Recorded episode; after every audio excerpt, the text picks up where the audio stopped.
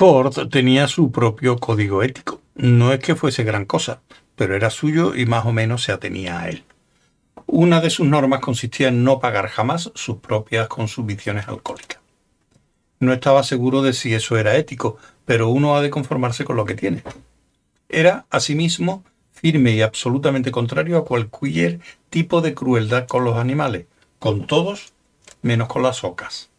Y además nunca robaría a sus jefes. Bueno, no exactamente robar. Si el supervisor de sus facturas no empezaba a respirar demasiado fuerte, ni lanzaba una alerta de seguridad para cerrar todas las salidas cuando le entregaba la relación de gastos, Ford tenía la impresión de que no estaba haciendo adecuadamente su trabajo. Pero robar era otra cosa. Morder la mano que te alimenta. Chupar de ella lo más posible, incluso darle algún mordisquito cariñoso estaba muy bien, pero nunca morderla de verdad, sobre todo si la mano pertenecía a la guía, que era algo sagrado y especial. Pero eso, pensó Ford mientras avanzaba por el edificio agachándose y dando virajes, estaba cambiando. Y la culpa solo la tenían ellos. No había más que mirar alrededor. Filas de pulcros cubículos grises para los oficinistas y lujosos estudios informatizados para los directivos. Todas las dependencias estaban inundadas del monótono murmullo de informes y actas que revoloteaban por las redes electrónicas. En la calle se jugaba a la busca del Wocket por amor a Zark, pero allí, en el núcleo de las oficinas de la guía, no había nadie que, ni siquiera por descuido, diera patadas a un balón por los pasillos, ni llevara ropa de playa de colores chocantes. Empresas dimen sin fin, rezongó Ford para sus adentros mientras pasaba airosamente de un corredor a otro. Las puertas se abrían mágicamente a su paso sin pregunta alguna. Los ascensores le llevaban satisfechos a donde no debían. Ford se dirigía a la parte baja del edificio, siguiendo en general el camino más enrevesado y complejo posible. Su pequeño y feliz robot se encargaba de todo, esparciendo ondas de aquiescente alegría por todos los circuitos de seguridad que encontraba. Ford pensó que necesitaba un nombre y decidió llamarlo Emily Sanders, como una chica de la que guardaba recuerdos muy cariñosos. Luego se le ocurrió que Emily era un nombre absurdo para un robot de seguridad, y en cambio lo llamó Colin, como el perro de Emily. Ahora circulaba por las más profundas entrañas del edificio, en zonas donde jamás había entrado, protegidas por una seguridad cada vez mayor. Empezaba a notar miradas perplejas en los agentes que encontraba. A aquel nivel de seguridad ya no se les consideraba personas. Y probablemente se ocupaban únicamente de las tareas propias de los agentes. Cuando llegaban a casa por la noche se volvían personas otra vez. Y cuando sus hijos pequeños levantaban la vista hacia ellos y les preguntaban ¿Qué has hecho hoy en el trabajo, papi? se limitaban a contestar. He desempeñado mis tareas de agente, sin dar más explicaciones. Lo cierto era que ocurrían muchas cosas turbias tras la desenfadada y alegre fachada que a la guía le gustaba adoptar, o que solía gustarle antes de que apareciese esa pandilla de empresas Dimension Fin y empezase con sus oscuros tejemanejes. Había toda clase de fraudes fiscales, estafas, chanchullos y tratos dudosos sosteniendo el reluciente edificio. Y abajo, en los inviolables niveles de investigación y proceso de datos, era donde se tramaba todo. Cada pocos años, la empresa instalaba sus actividades, junto con sus dependencias, en un mundo nuevo. Y durante un tiempo todo eran risas y alegrías mientras la guía echaba raíces en la cultura y la economía locales, facilitando empleo, sentido de la fascinación y la aventura y, en el fondo, menos ingresos de lo que esperaban los habitantes del lugar. Cuando la guía se mudaba, llevándose el edificio consigo, se marchaba por la noche, casi como un ladrón.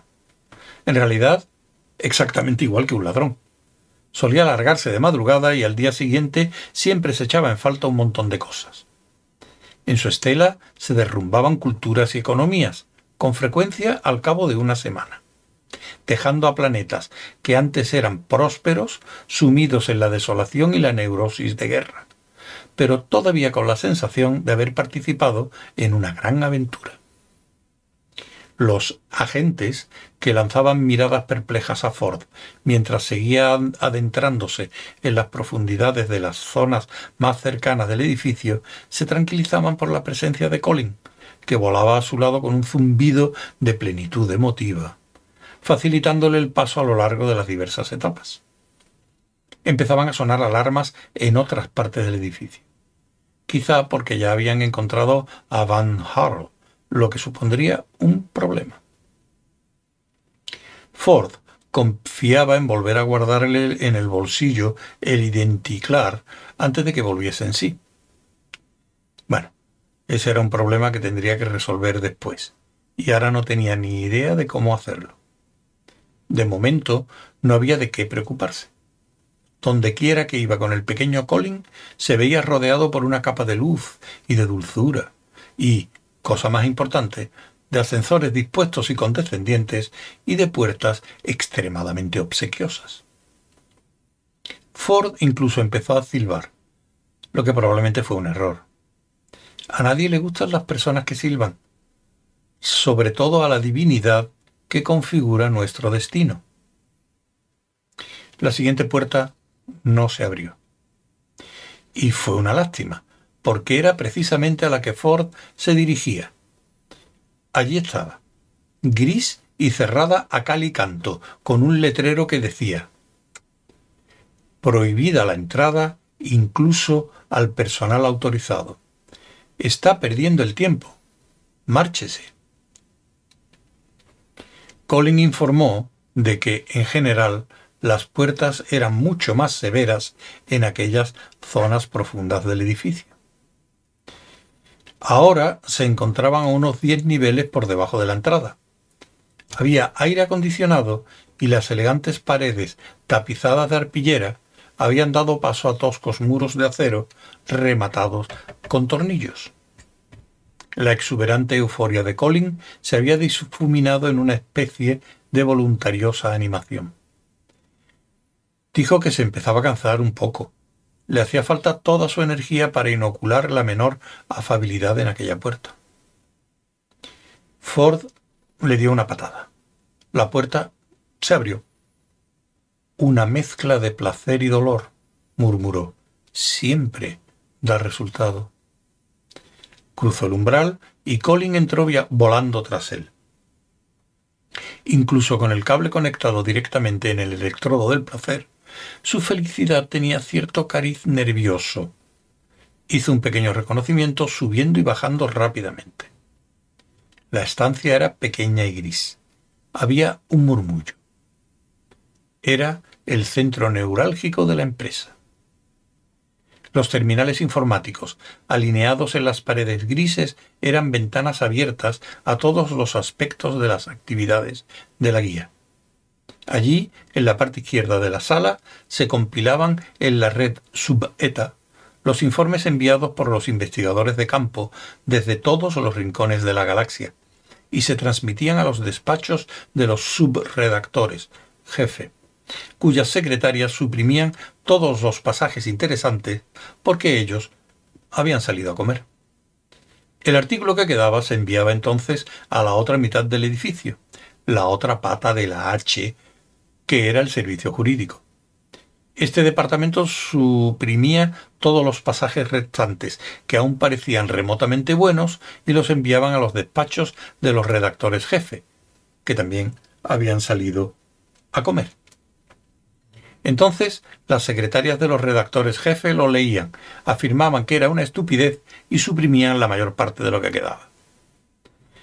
Por último, cuando alguno de los redactores jefe volvía dando tumbos de comer, exclamaba ¿Qué es toda esta mierda que X, donde X representa el nombre del investigador de turno, nos ha enviado desde el otro extremo de la puñetera galaxia? ¿Qué sentido tenía enviar a alguien a pasar tres ciclos orbitales completos en las malditas zonas mentales de Gagracaka, con todo lo que está pasando por allí, si lo mejor que se molesta en mandarnos es este montón de intragable basura? Que no le admitan los gastos. ¿Qué hago con el artículo? preguntaba la secretaria. Pues póngalo en la red. Algo tiene que circular por ahí. Me duele la cabeza. Me voy a casa. De modo que el artículo corregido pasaba por última vez por la censura y la hoguera del servicio jurídico y luego era enviado a aquella sala donde se transmitía a la red sub-ETA para que pudiera recuperarse inmediatamente en cualquier punto de la galaxia. De eso se encargaba la instalación que inspeccionaba y comprobaba los terminales de la parte derecha de la sala. Mientras, la orden de denegación de la nota de gasto se transmitía al terminal del rincón derecho, que era hacia donde Ford se dirigía rápidamente en aquel momento. Si está leyendo esto en el planeta Tierra, piense. Ah. Buena suerte. Hay un montón de cosas que usted ignora por completo, pero no es el único. Solo que en su caso, las consecuencias de su ignorancia son especialmente horribles. Pero bueno, oiga, así es como están las cosas y no hay remedio. B. En cuanto a saber qué es un terminal informático, ni lo sueñe. Un terminal informático no es ningún absurdo y anticuado aparato de televisión con una máquina de escribir delante, sino una interfaz donde la mente y el cuerpo pueden conectar con el universo y mover de acá para allá alguna de sus partes. Ford se apresuró hacia el terminal, se sentó frente a él y se sumergió rápidamente en el universo que le ofrecía. No era el universo normal al que estaba acostumbrado. Era un universo de mundos tupidos, pliegues, topografías agrestes, picos escarpados, barrancos que cortaban la respiración, lunas que brincaban sobre hipocampos, grietas bruscas y malignas, océanos que se henchían en silencio, abismos que se precipitaban en círculos hacia un fondo insondable. Permaneció quieto para tratar de orientarse, controló la respiración, cerró los ojos y volvió a mirar. Así que en eso era en lo que los, los contables empleaban el tiempo. Aquello tenía más miga de lo que parecía a primera vista. Miró bien, cuidando de que aquello no se dilatara ante sus ojos, ni se desdibujara, ni le abrumara. Estaba despistado en aquel universo. Ni siquiera conocía las leyes físicas que determinaban sus dimensiones o sus hábitos, pero el instinto le decía que buscase el rasgo más destacado y se lanzase hacia él. A lo lejos, a una distancia incalculable, ¿Era uno o un millón de kilómetros? ¿O acaso tenía una mota en el ojo? Había una pasmosa cumbre que se erguía en el cielo, sobresaliendo, ascendiendo y esparciéndose en floridos penachos. Uno. Amalgamas. Dos. Y archimandritas. Tres. Se lanzó hacia ella tumultuoso y agitadamente, y al final la alcanzó en un abrir y cerrar de ojos absurdamente largo se aferró a ella con los brazos extendidos, agarrándose fuertemente a su superficie llena de hoyos y ásperos relieves. Una vez convencido de que estaba bien asegurado, cometió el error de mirar hacia abajo. Mientras se lanzaba hacia la cumbre tumultuoso y agitadamente, la distancia que se abría a sus pies no le había inquietado excesivamente, pero ahora que se encontraba suspendido, el abismo le encogía el corazón y le paralizaba la mente. Tenía los dedos blancos del dolor y la tensión. Hacía rechinar los dientes, que se golpeaban de forma incontrolada. Los ojos le giraban en las órbitas con oleadas procedentes de los más cimbreantes extremos del vértigo. Con un enorme esfuerzo de voluntad y fe, simplemente se dejó caer y dio un impulso hacia arriba se sintió flotar y alejarse. Y luego, en contra de toda intuición, subir y subir. Nota. 1. Crestas de plumas de adorno. 2. Conjunto desordenado. 3. Dignidad eclesiástica inferior a la de obispo. Echó los hombros atrás, bajó los brazos, miró hacia arriba y se dejó arrastrar tranquilamente, cada vez más alto. Al cabo de poco, en la medida en que tales términos tuviesen algún sentido en aquel universo virtual, salió a su encuentro un saliente al que podía agarrarse y trepar. Alzó los brazos, se agarró, trepó. Jadeó ligeramente. Aquello requería, requería cierto esfuerzo. Se sentó en el saliente sujetándose bien. No estaba seguro de si para no caerse o para no elevarse, pero necesitaba aferrarse a algo mientras inspeccionaba el mundo en que se encontraba. La altura, que se movía y giraba, le hizo rodar y le volvió la mente del revés hasta que, con los ojos cerrados y gimoteando, se encontró abrazado a la espeluznante pared de la gigantesca montaña. Poco a poco fue recobrando la respiración. Se repitió que sólo estaba en una representación gráfica del mundo, en un universo virtual, en una realidad simulada. Podía salir de ella enseguida, en cualquier momento. Salió de ella. Se encontraba sentado frente a un terminal informático en una silla giratoria de color azul, imitación de cuero, rellena de goma espuma. Se tranquilizó. Estaba pegado a la pared de una cumbre increíblemente alta, colgado en un angosto saliente sobre un abismo de tales dimensiones que la cabeza le daba vueltas. No era sólo que el paisaje se extendiese a tanta distancia de sus pies, deseó que dejara de girar y oscilar. Le hacía falta un asidero, no en la pared de roca, que era una ilusión, Tenía que encontrar algo a lo que agarrarse para dominar la situación, para ser capaz de mirar al mundo físico en que se encontraba al tiempo que se desprendía emocionalmente de él. Se agarró bien mentalmente y entonces, igual que había salido de la pared de la cumbre, desechó la idea de altura y se encontró allí sentado, sano y salvo. Miró al mundo. Respiraba bien. Estaba tranquilo. De nuevo, dominaba la situación se hallaba en un mundo topológico cuadrimensional de los sistemas financieros de la guía, y muy pronto alguien o algo querría saber por qué. Y allí lo tenía. A través del espacio virtual se acercó en picado una pequeña banda de malignas criaturas de ojos acerados, cabecitas puntiagudas y bigotes finos, que le preguntaron con displicencia quién era, qué hacía allí, qué autorización tenía, qué autorización tenía su agente de autorización, qué medidas tenía de pernera interior del pantalón, y así sucesivamente. Rayos láser se desplazaban por todo su cuerpo, como si, como si fuese un paquete de galletas en la caja de un supermercado. Las pistolas láser de combate se mantenían de momento en la reserva. Daba igual que todo aquello ocurriese en el espacio virtual. El hecho de que un láser virtual lo matase virtualmente a uno en el espacio virtual era tan eficaz como en la propia realidad, porque se estaba igual de muerto. Los lectores láser se excitaban cada vez más a medida que le recorrían las huellas dactilares, la retina y el contorno folicular por donde su cuero cabelludo iba quedándose desnudo. Sus averiguaciones no le gustaban nada. El parloteo y los gritos con que formulaban preguntas insolentes y muy personales iba subiendo de tono. Un pequeño raspador quirúrgico se le aproximaba a la piel de la nuca cuando Ford, conteniendo el aliento y rezando muy poquito, sacó de bolsillo el identiclar de Van Harl y lo agitó delante de las criaturas. Al momento, todos los láseres se concentraron en la pequeña tarjeta y, retrocediendo, acercándose y penetrando en su interior, estudiaron y leyeron hasta la última molécula. Entonces, con la misma brusquedad, se detuvieron. Toda la banda de pequeños inspectores virtuales se puso en posición de firmes. Nos alegramos de verlo, Mr. Hall, dijeron al unísono.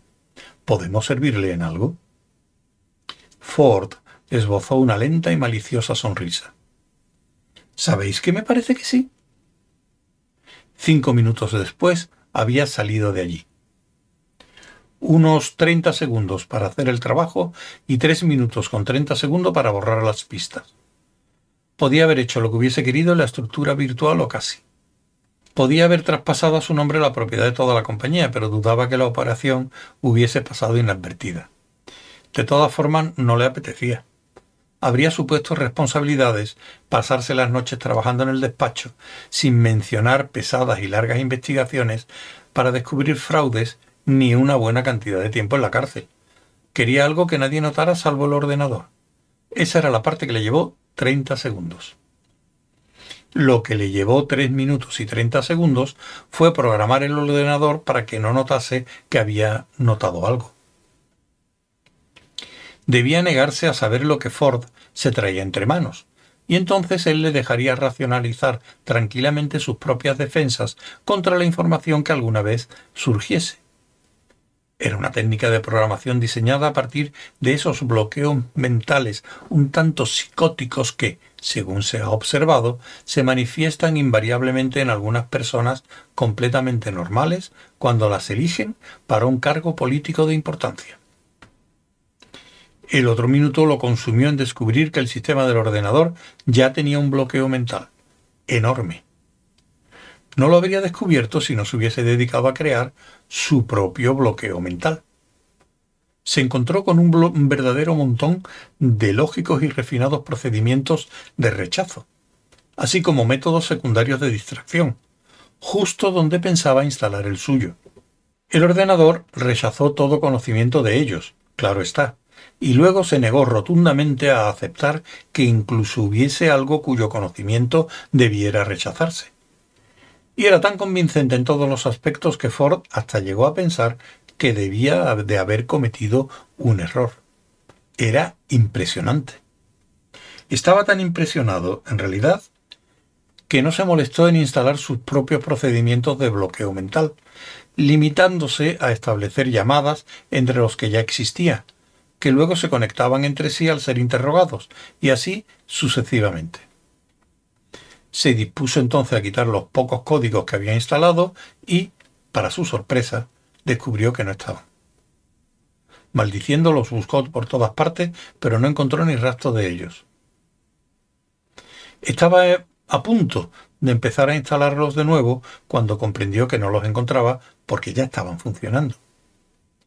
Esbozó una sonrisa de satisfacción. Intentó descubrir cómo funcionaba el otro bloqueo mental del ordenador, pero naturalmente debía de estar protegido por un bloqueo mental. En realidad, era tan bueno que no pudo encontrar ni rastro de él. Se preguntó si no serían figuraciones suyas. Si no habría imaginado que tenía relación con algo del edificio, algo que tenía que ver con el número 13. Hizo unas cuantas pruebas. Sí, evidentemente se lo había imaginado. Ya no había tiempo para rutas caprichosas. Estaba claro que se había desencadenado una importante alerta de seguridad. Ford subió a la planta baja para tomar un ascensor directo desde allí. Tenía que arreglárselas para devolver el identiclar al bolsillo de Harold antes de que lo echaran en falta. Pero no sabía cómo. Al abrirse las puertas apareció una numerosa cuadrilla de guardias y robots de seguridad que esperaban el ascensor, esgrimiendo armas de peligroso aspecto. Le ordenaron que saliese. Encogiéndose de hombros, Ford dio un paso al frente. Empujándole groseramente, entraron en el ascensor para bajar a los niveles inferiores y seguir buscándolo. ¡Qué divertido! pensó Ford dando a Colin una palmadita amistosa. Era el primer robot verdaderamente útil que había encontrado jamás. Colin iba delante de él, flotando en un estado de éxtasis gozoso. Ford se alegró de haberle puesto nombre de perro. Estuvo muy tentado de marcharse en aquel preciso momento y confiar en que todo saliese bien pero pensó que habría más posibilidad de éxito si Hall no descubría la falta de su ident y Clark. Tenía que devolverla sin que se enterasen, como fuese. Se dirigieron a los ascensores directos. Hola, saludó el ascensor al que subieron. Hola, contestó Ford.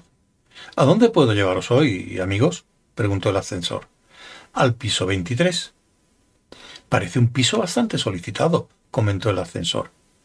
Mmm, murmuró Ford, sin gustarle el cariz que tenía aquello. El ascensor iluminó el piso 23 en el panel de los pisos y salió zumbando hacia arriba. A Ford le extrañó algo del panel, pero no logró determinarlo y lo olvidó. Le preocupaba más la idea de que el piso a que se dirigía estuviera muy solicitado.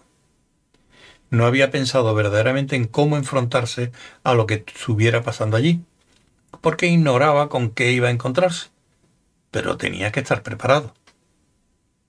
Ya habían llegado. Las puertas se abrieron. Calma siniestra. Pasillo vacío. La puerta del despacho de Harold estaba envuelta en una ligera capa de polvo.